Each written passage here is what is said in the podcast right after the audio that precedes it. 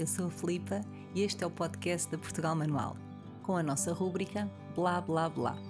Serão episódios curtos, com pequenas reflexões e partilhas, que estarão sempre ligados com o que fazemos e promovemos na Portugal Manual.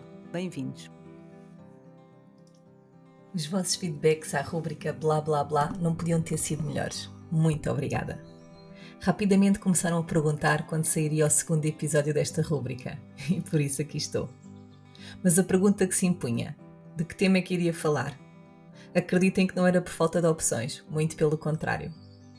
Pensei em falar-vos sobre o nosso projeto mais recente, o Programa de Voluntariado de Apoio a Artesãos Tradicionais, que lançámos em parceria com a Passa ao Futuro no passado dia 9 no Depósito. Dia em que também comemorámos o 5 aniversário da Portugal Manual. Mas depois pensei, Bom, vai ser muito melhor se chamar a Astrid para estar aqui à conversa comigo no formato normal e partilharmos convosco tudo o que sonhamos e planeamos para esse projeto. Portanto, fica já aqui prometido, mesmo antes de falar com ela, que vamos fazer esse episódio. Cinco anos. Conseguem acreditar? Eu ainda não. Olhar para trás, para aquela flipa que em 2018, no Brasil, escrevia no seu caderno beija-flor a ideia do que poderia ser a Portugal Manual? Bem, Mal podia imaginar onde isto tudo me traria passados estes anos.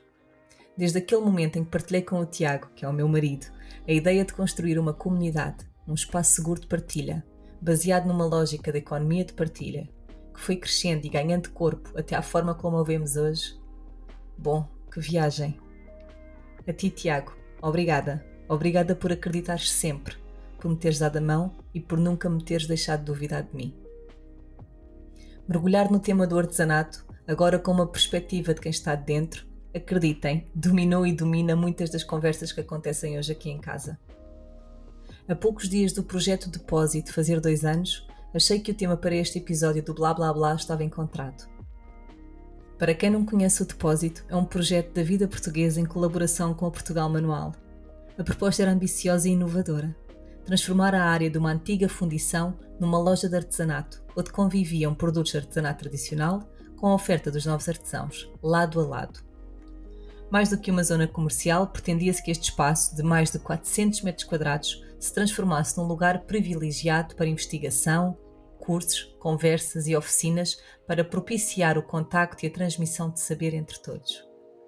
O depósito é um espaço de partilha da cultura portuguesa feita à mão, uma celebração da tradição e da sua reinvenção.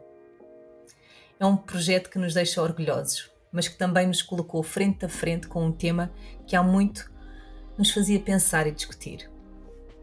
Os feedbacks ao longo destes dois anos sempre foram incríveis.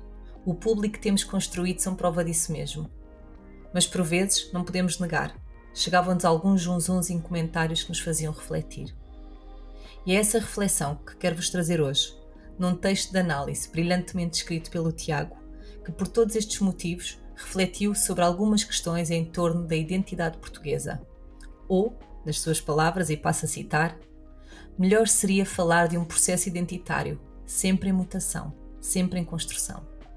Feito tanto do que somos em comum, enquanto portugueses, como do que temos de plural e diverso, enquanto indivíduos que compõem este coletivo social chamado Portugal.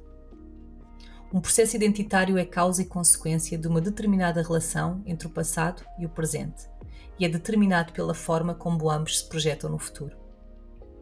Constrói-se sobre autorrepresentações, narrativas e discursos, alicerça-se em patrimónios naturais, materiais ou imateriais, mas também se alimenta de lembranças sensoriais, memórias táteis, objetos, peças decorativas, utensílios heranças culturais de que o artesanato e os ofícios tradicionais são parte importante, embora ainda estigmatizada e por isso menorizada. Fim de citação. Por isso, lançamos este desafio. Ao olharmos com outros olhos para essa fundamental dimensão expressiva e identitária, pela sua ancestral ligação ao território e pela raiz cultural quase milenar. E é isso que eu vou trazer-vos hoje. Este texto que o Tiago escreveu começo a partilhar agora.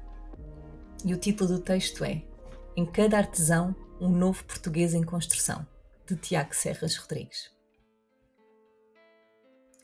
Duas percepções sensoriais distintas numa frase feita formam uma sinestesia. Olha para aquilo, tudo me cheira a salazarismo. São comuns referências visuais, Portugal cinzento, ou olfativas, tempos bafientos, quando se fala do panorama estético anterior ao 25 de Abril. Os regimes de tendência totalitária têm uma curiosa tendência a tudo controlar. O que lemos, ouvimos e falamos, mas também o que vemos. Uma espécie de censura do olhar, ou mesmo do paladar, sendo a Coca-Cola o exemplo mais paradigmático da restrição alimentar imposta pelo regime.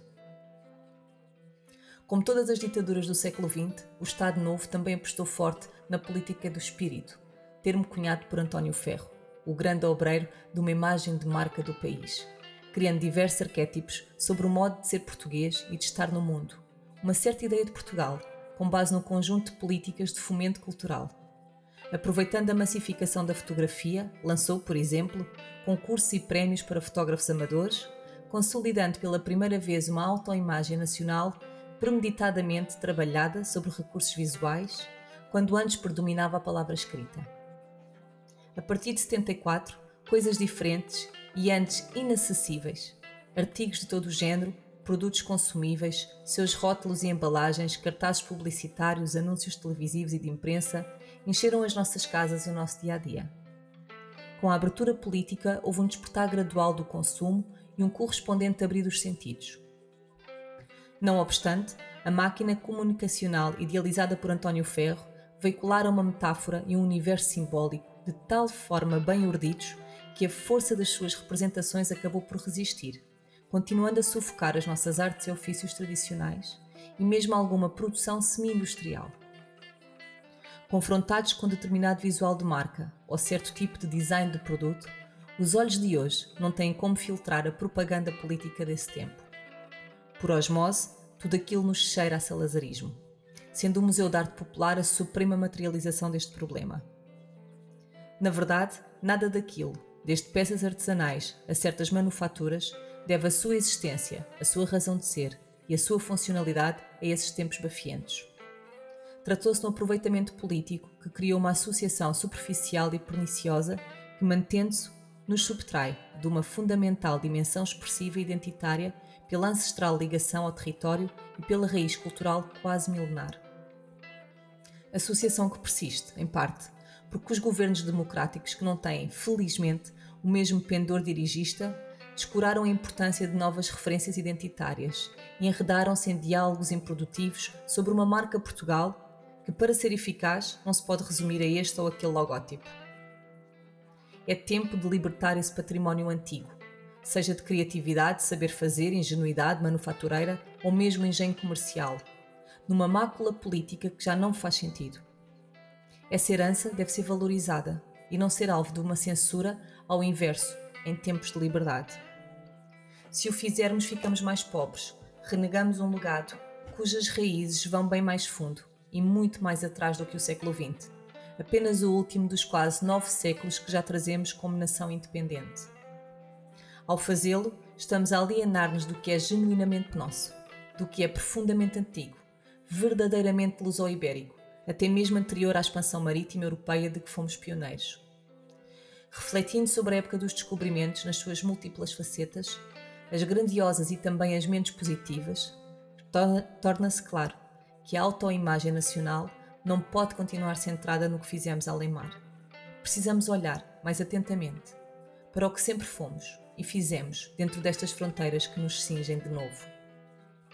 Fronteiras que, embora diminutas, albergam a alma de um povo imenso, um povo artesão, industrioso, que em parte continuou a empregar as suas técnicas ancestrais de manufatura, enquanto a outra parte andava a desbravar oceanos, a colcorrear extensões e a comerciar em terras longínquas.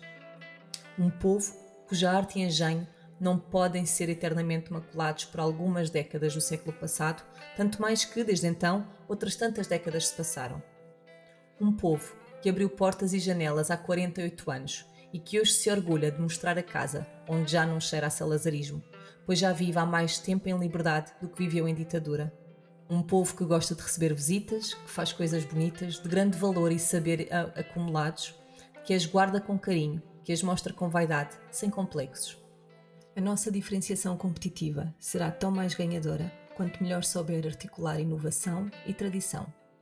Procuremos, pois, um sábio equilíbrio entre recordar o que um dia fomos lá fora e valorizar o que já antes éramos. Continuamos a ser e ainda somos cá dentro, do nosso território e de nós mesmos. Portugueses sempre em construção. O que é que isto vos fez sentir? Que reflexão precisamos de fazer enquanto portugueses? E não estamos a falar de nacionalismos. Espero que tenham entendido bem qual era a mensagem. Deixem-nos os vossos comentários, enviem-me um e-mail ou através do Instagram. Quero muito ler-vos, quero muito saber o que pensam sobre este tema. Bom, começamos a chegar ao fim deste segundo episódio de Blá Blá Blá, um pouco diferente, mas é tão necessário. E agora, aquele momento autopatrocinado do costume. Bom, amanhã começa a quinta edição da Feira Feita no Mercado de Arroios. A entrada é livre e vamos ter muitos artesãos da nossa comunidade por lá. Se querem saber mais, convido a visitarem o Instagram da Feira Feita ou ouvir o último episódio deste podcast. Vou contar-vos também sobre os próximos workshops no depósito. Ainda temos algumas vagas. No dia 25 de novembro, o workshop Bordado sobre Rede com a Ruth da Denfiada. E no dia 9 de dezembro vamos ter o tão esperado workshop de cruas de Natal com a tente na tinta. Bom, e que mais? Bom, no próximo dia 2 de dezembro vamos ter também a primeira edição da Masterclass Como fazer uma estratégia de comunicação. Todas as informações estão disponíveis na nossa página de Instagram. Aproveito ainda para vos dizer que a terceira edição do Natal Manual no CCB, sim, o nosso mercado de Natal, vai voltar nos dias 9 e 10 de dezembro. Façam um save the date, que em breve vou partilhar tudo no nosso blog. E por hoje é tudo. Obrigada por continuarem desse lado e até já!